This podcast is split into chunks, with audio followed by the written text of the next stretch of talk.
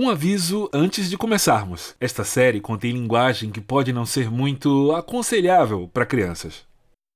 Eu era bem, bem obcecado por Jimmy Page e nessa época foi talvez o auge.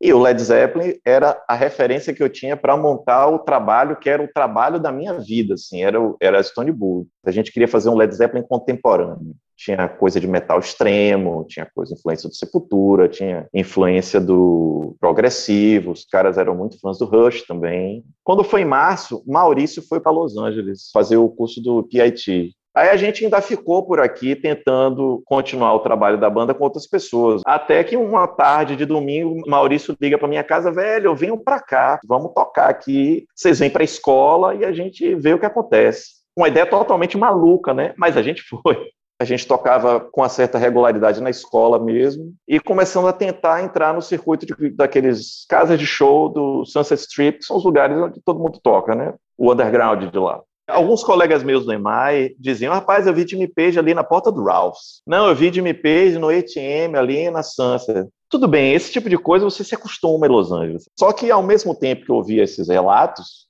avistamentos, tinha gente do Brasil começou a falar, não, eu vi Jimmy Page em Salvador. Aí eu, como assim? Um amigo meu viu essa semana ele aqui. Não foi, eu vi ele num chinês na Paulo VI, no Yamping da Paulo... Que loucura é essa? Você tá doido? Foi, foi, não foi? No final das contas, era.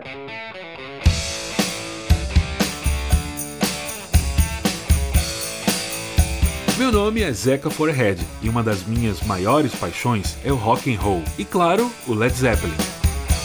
Esse é o Bruhaha, um podcast baseado em crônicas do músico e escritor Ricardo Cury sobre as histórias fantásticas do rock baiano nos anos 90.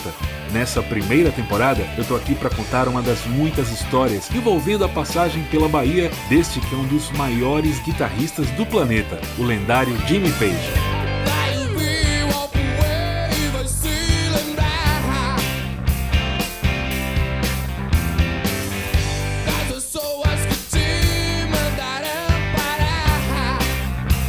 Episódio 3 Mr. Jimmy Lama Nos anos 90, a cena do rock fervilhava em Salvador. Tinha uma porrada de bandas rolando por aqui. Nomes como Úteros em Fúria, The Dead Billies, Doutor Cascadura, Catapulta, Pastel de Miolos, Brincando de Deus, Em Coma, a banda cuja vocalista era ninguém menos que Pete. Uma delas era Stone Bull, banda criada pelo músico Paulinho Oliveira, como lembra Ney Bahia.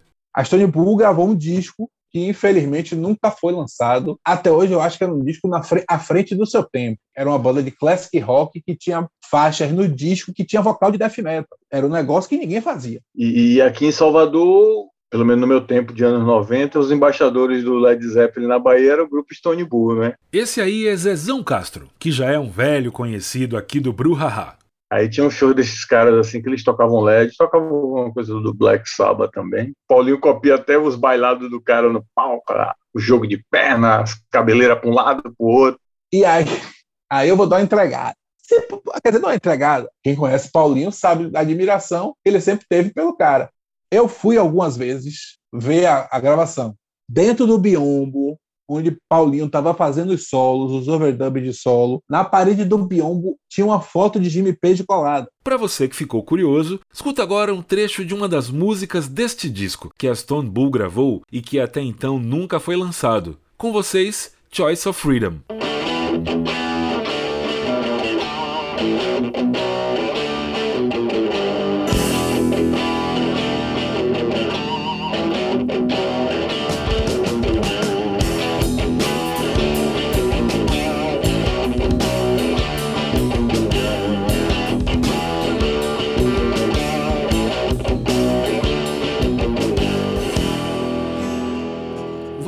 Para a nossa história, Paulinho estava lá em Los Angeles estudando música, tentando fazer a banda rolar. Porra, essa história aí já daria outro podcast. Mas no fim, eles tiveram que voltar para o Brasil e a banda se desfez. Quando a gente volta para o Brasil, eu tenho essa, essa intenção de fazer alguma coisa em português, então eu procurei Borel, e aí acabou que eu chamei meu irmão para tocar baixo, que também estava vindo da Úteros. Aí eu chamei Polio também. Foi um pensamento mais ou menos similar à montagem da Stone Bull. Seria Polio, eu, Ivan e Borel, e faltava o baterista. a gente pensou, e aí, é, vamos ter que morrer em Maurício mesmo. E ele estava vindo de um projeto com Maurício, então eu queria uma coisa diferente. Mas Maurício é um excelente baterista. Até aquele momento era o cara mais foda que eu já tinha tocado, sacou? Então vamos convidar Maurício. Mas e aí, como é que a gente vai fazer? Não, vamos levar ele para uma viagem, vamos levar ele para Lençóis, vamos passar o Réveillon Lençóis, os caras vão tocar lá. Quem sabe até de um Page aparece, pode ser engraçado. Bora. Aí a gente combinou, não falamos nada com ele, eu acho que a gente nunca nem falou com o Maurício isso. Eu não sei nem se Maurício soube.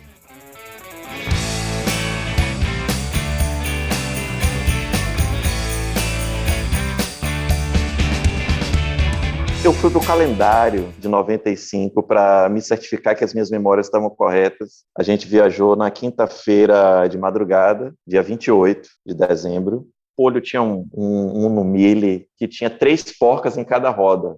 Ele não ele não estava completo. Ele deve ter perdido todas de um e pegou uma de cada, enfim. Aí a gente foi, né, escutando escutando Yes, fazendo vários joguetes, vamos fazer viagem ao centro da Terra, não sei o quê, coisa de, de da galera muito louca daquela época, né?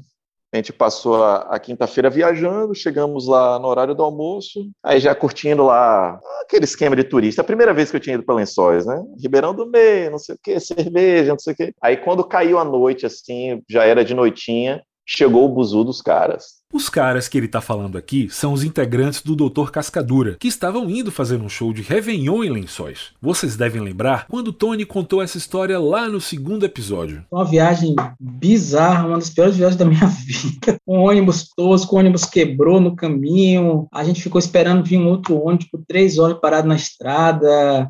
Aí os caras reclamando pra cá, ah, que o ônibus quebrou, não sei o que. Aquele estresse, né? Aí a gente totalmente zen, a gente passou a tarde no Ribeirão do Bem, eu tomando sorvete na praça. Aí pronto, foi engraçado. A gente conversou nessa primeira noite. Toda a bebida que a gente levou para o final de semana, a gente bebeu nessa noite, ouvindo o álbum branco no carro de polho, em rodízio, porque não cabia todo mundo ao mesmo tempo. E aí foi isso. Isso é tudo que eu me lembro desse primeiro dia.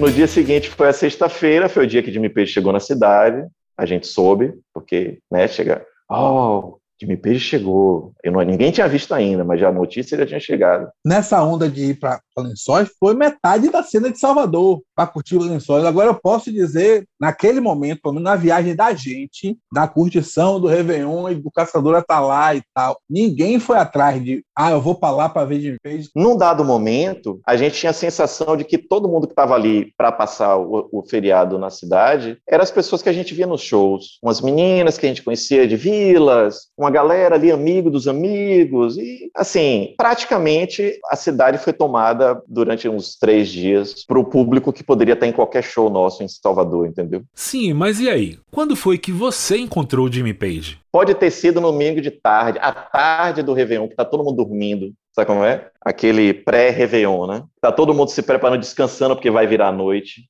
Aí a gente não vai descansar, né? Vamos tomar um aqui na praça, um lugar chamado Pianos Bar, que tinha bem na praça central, assim. Lençóis tinha uma praça que concentrava os bares.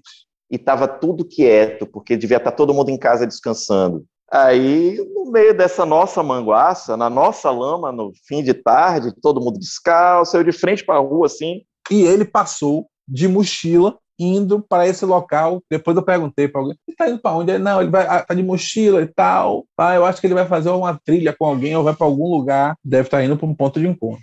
Polho da minha esquerda, Borel assim da minha direita, em frente a, ao fluxo de que ele veio, né, descendo a ladeira assim da praça central. Aí Borel falou assim: "Bora, Jimmy, comer água, Jimmy". Fez um negócio. Aí, porra, Mr. Jimmy, comer água com copos e comer água. E aí esse, esse Jimmy comer água até hoje é jargão. Aí ele não falou nada, ele ah, foi simpático, mas nem parou, né? Continuou descendo, porra, a gente, se fosse Keith Rich, estava aqui com a gente. Esse foi o meu primeiro contato com o Jimmy Page, foi esse aí.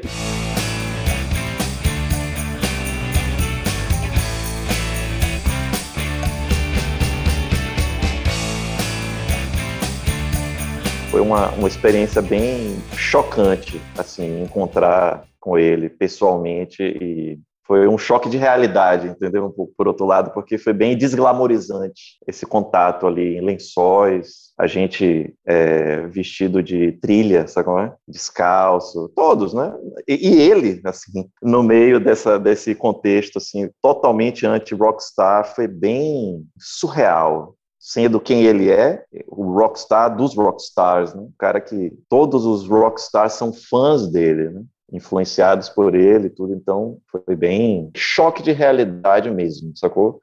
Aí começa a cair a ficha, assim, pô, é gente igual a gente, pô, é um cara normal, assim, é normal que eu digo, é, é, gente igual a gente, né? Vai, vai ficar gripado também, vai ficar bebo também, vai falar merda. Na verdade, é que eles estavam desmistificando o herói deles da vida inteira, que eles viram que era um cara que sentava na calçada e fumava frio. Mas era um negócio assim, todo mundo fazendo uma força desgraçada para não parecer tiete. Porque a gente era muito fã, mas porra, a gente não ia também ficar puxando o saco, sacou? A gente ia ter que dar uma esculhambada, né?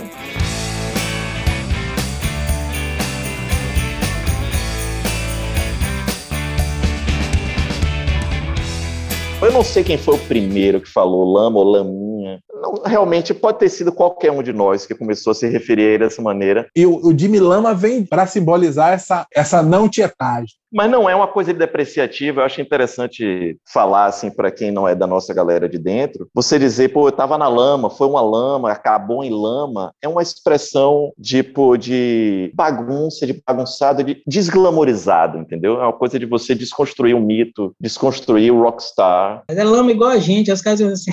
Aí ficou essa coisa, não é igual a gente, pô, é tudo, tudo da lama mesmo. Quando a gente chamava ele de lama, não era um xingamento, sacou? A gente falava da gente mesmo. E deliberadamente eu não quis conhecer ele nessa situação de fã. Tive mil oportunidades. Nesse final de semana mesmo, ele estava lá. Mas eu achei que nah, eu prefiro o Jimmy Page no, no posto no meu quarto. Deixa ele curtir o feriado dele, deixa como tá, sacou? Nos discos, entendeu? Ou então, sendo apresentado a ele como um colega. Não, isso aqui é Paulinho. Tinha essa fantasia, sacou? Mas a pergunta que não quer calar: Jimmy Page finalmente assistiu aos caras tocando? Isso a gente vai conferir no próximo episódio, com o grande finale dessa saga.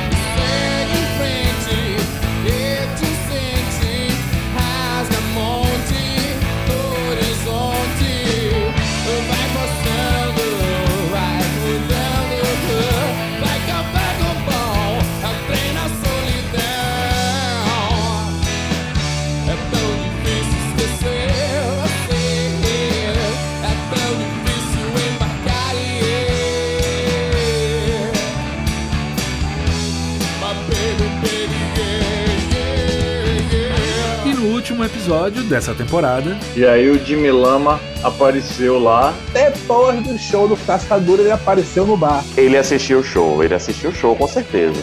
Mas a sensação que eu tive na hora é como se ele estivesse tocando pra ele, hein? Ele partiu a mil, pai. Partiu a mil.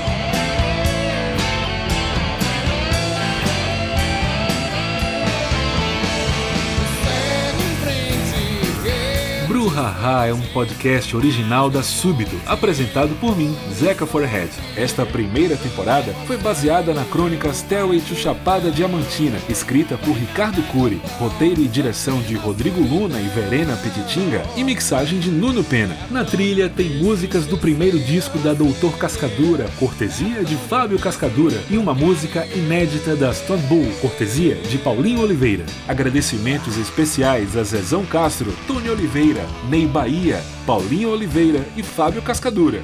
Obrigado por nos ouvir e até a próxima!